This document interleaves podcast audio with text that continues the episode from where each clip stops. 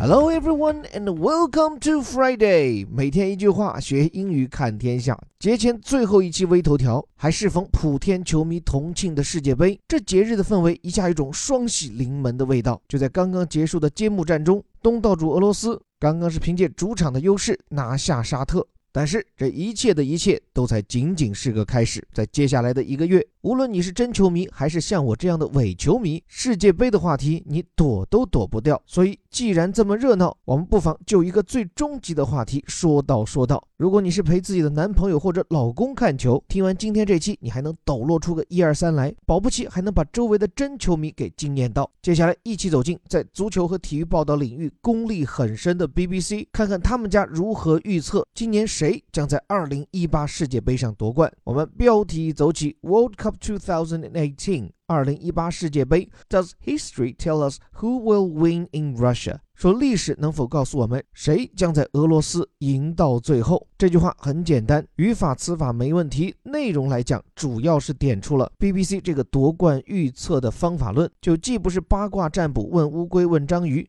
也不是问那个大嘴球王贝利，然后反向分析，而是根据过往各队在世界杯上的表现来算一个最大概率。具体怎么算？我们正文走起。Thirty-two countries, one winner。这是一开头很有架势的一句。三十二个国家参赛，只有一个冠军。琢磨一下，这个 winner 在这里可以理解成冠军 champion。也就是说，这是一个三十二分之一的概率。不过呢，But how can you predict the team that will leave the World Cup in Moscow on 15th July？也就从现在起算。一个月过后，七月十五号，究竟哪支队伍你预测会举起世界杯呢？这里 How can you predict blah blah blah？你如何预测？这个 predict 刚好在本周的顶级外刊精读课上，我有跟大家拆解。因为本周的课程恰好也是《经济学人》的一篇长篇报道，用数据建模分析我们如何成为一个足球强国，是很有建设性、很有启发的一篇文章。已经购买的小伙伴哈，建议去听听看。在那篇文章中也出现这个 predict，表示预测。我们之前其实也说到好几个词，比如 forecast，比如 project，但是这个 predict 是最宽泛的表示预测之意。这里是 predict something，是预测出那一支队伍。注意 the team，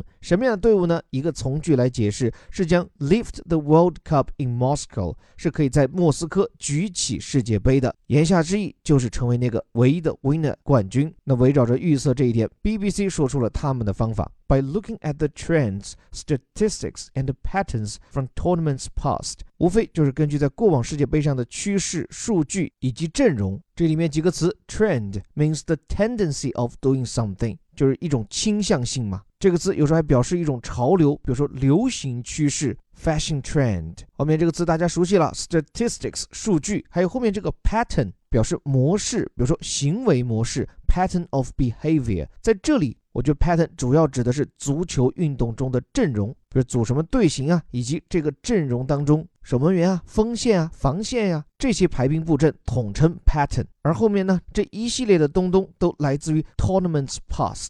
Tournament 最对应的译法叫锦标赛。以前跟大家有讲这个词，其实就来自于 tour，就是去旅行嘛，所以 tournament 应该叫巡回赛最为准确。但后来呢？但凡有争夺冠军的专业赛事，统称 tournament，包括这里的世界杯。而在这个名词后面后置了一个 past，就表明是过往世界杯的表现。那基于这过往表现，BBC Sport has eliminated thirty-one nations and concluded which one will be crowned world champions。就 BBC 的体育部啊，是排除掉三十一个国家，最终得出结论，看哪一个将会最终加冕世界冠军。这里几个很漂亮的词哈。Eliminate 就排除、剔除，means rule out or make someone disqualified，就使某人啊不具备什么的资格嘛。这里剔除掉了三十一个国家。剩下的那一个，它这里用到的动词 conclude，做出结论，means make a conclusion，很有一种做学术的严谨味道。结论内容就是 which one will be crowned。注意这里这个词 crown 本来指的是王冠，用作动词指的是加冕，而且是被人加冕。be crowned something，这最后的内容 world champions。世界冠军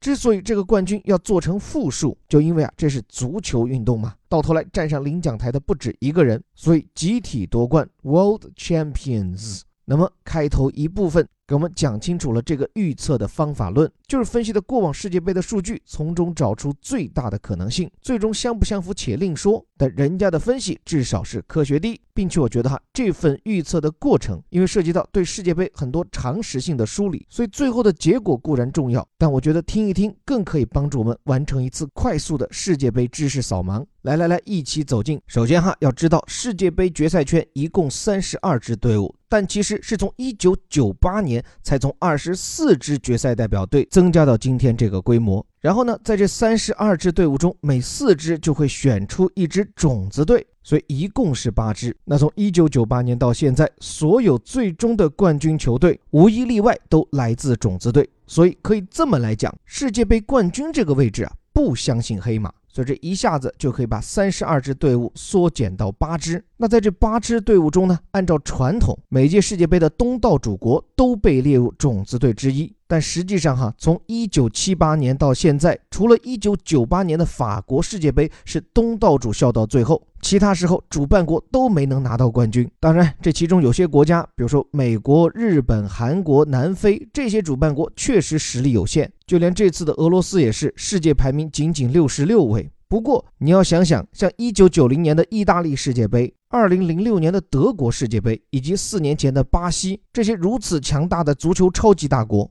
在家门口办会时也没能拿到冠军，不是？所以这样一来，八支队伍中，我们把俄罗斯排除在外。另外，在世界杯这样的硬式赛场上，最好的进攻可能就是防守。BBC 给出的数据也很有意思。自从1998年至今，总共五届世界杯冠军，他们当中的每一个哈，在总共七场比赛的世界杯征程中，丢球都没有超过四个。这就说，要具备冠军相，你必须要少丢球。那照这个标准，剩下的七支队伍中，波兰。由于场均丢球数达到一点四个，只能被剔除在外了。顺带给各位报告下，场均丢球数在剩下的这六支种子队中，阿根廷场均零点八八个，巴西零点六一个，比利时和法国零点六个，而德国和葡萄牙每场比赛只丢零点四个球。听听看哈，这才是数字版的固若金汤。另外再说说这个带点小迷信的趋势，就在过往哈，历届世界杯的冠军要么来自欧洲，要么来自南美。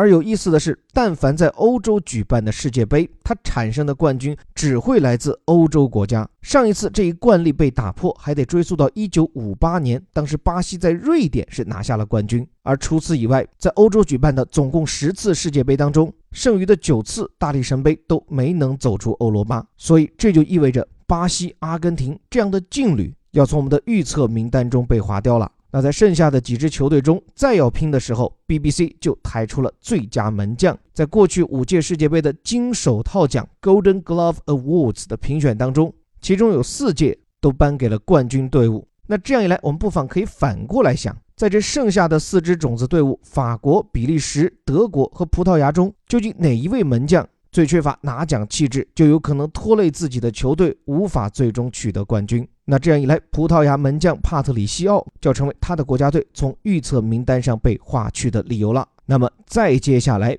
，BBC 又抬出一个很有意思的数据：上场经验。因为啊，从1998年开始，一个很有意思的趋势就是夺冠队伍他的队员平均出场经验呈现的是一个逐渐递增的状态。比如1998年。法国人夺冠那一届，平均队员代表国家队出战的次数是二十二点七七次。然后接下来每隔四年，这个数字就往上递增，一直到了四年前夺冠的德国队，平均队员代表国家队出场的次数是四十二点二一场。所以对比着这个数字，我们来看剩下的三支队伍哈，法国它的场均出场次数只有二十四点五六次。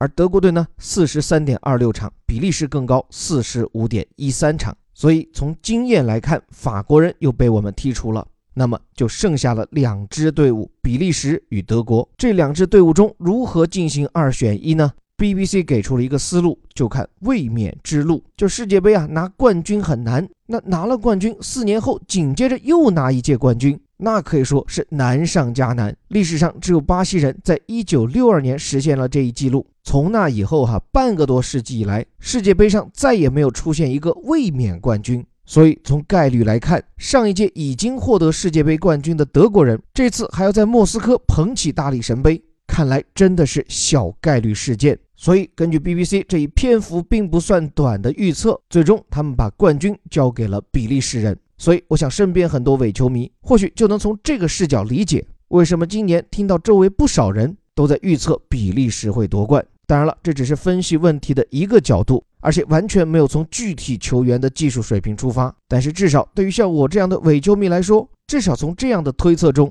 对世界杯过往的历史有了一个有意思的梳理，而且作为习惯了吃瓜的中国群众，这次即便据说除了球队，其他都去了俄国，但我们依然心知肚明，也非常习以为常的是享受这种并没有自己国家队参与的足球盛宴。不过，有时候从积极面来想，刨去了爱国情怀和民族主义，也许剩下的就是足球带给我们的纯粹的乐趣。对于我个人来说，世界杯其实谁夺冠我都不那么关心，我最开心也最难忘记的。是这样的，四年一届，就像在我的人生记忆里，每四年就插上的一个坐标点，让我想到每四年一次的这个夏天，我曾与谁一起喝啤酒，曾与谁一起熬更守夜，曾与谁在寝室、在大学食堂、在 KTV、在酒吧、在自己家或者别人家的客厅里，一同留下的共同记忆，并在这样的记忆一次次被唤醒时，总不禁唏嘘感慨，慨叹时光如梭，也唏嘘物是人非。再继续。和故友新交们一道，用满满的欢呼和空空的睡眠编织一个四年一次的激情经历。对了，你的世界杯经历有什么难忘？有什么期许？今天的留言栏照例期待着你。最后，感谢你的聆听，这里是带你读懂世界顶级报刊头版头条的虎哥微头条。下周一适逢端午佳节，除非有重大事件，我们也会跟大家一起多休息一天。成都的小伙伴，我们的打卡安排也会顺延一次。另外，我们的年终大促即将收官，感谢各位对这轮优惠活动的大力支持。如果你认同我们的理念，希望更系统的学习英语，并用这些有深度、有广度的外刊素材扩展眼界、历练思维，在这轮优惠结束前，还有最后的一点时间，敬请抓紧。免费试听和课程报名可以关注我的微信公众号“在下林伯虎”。最后还是那句口号，每天一句话，学英语看天下。我是林伯虎，我们下周见。World Cup 2018. Does history tell us who will win in Russia? 32 countries, one winner. But how can you predict the team that will lift the World Cup in Moscow on 15th July? By looking at the trends, statistics, and the patterns from tournaments past, BBC Sport has eliminated 31 nations and concluded which one will be crowned world champions.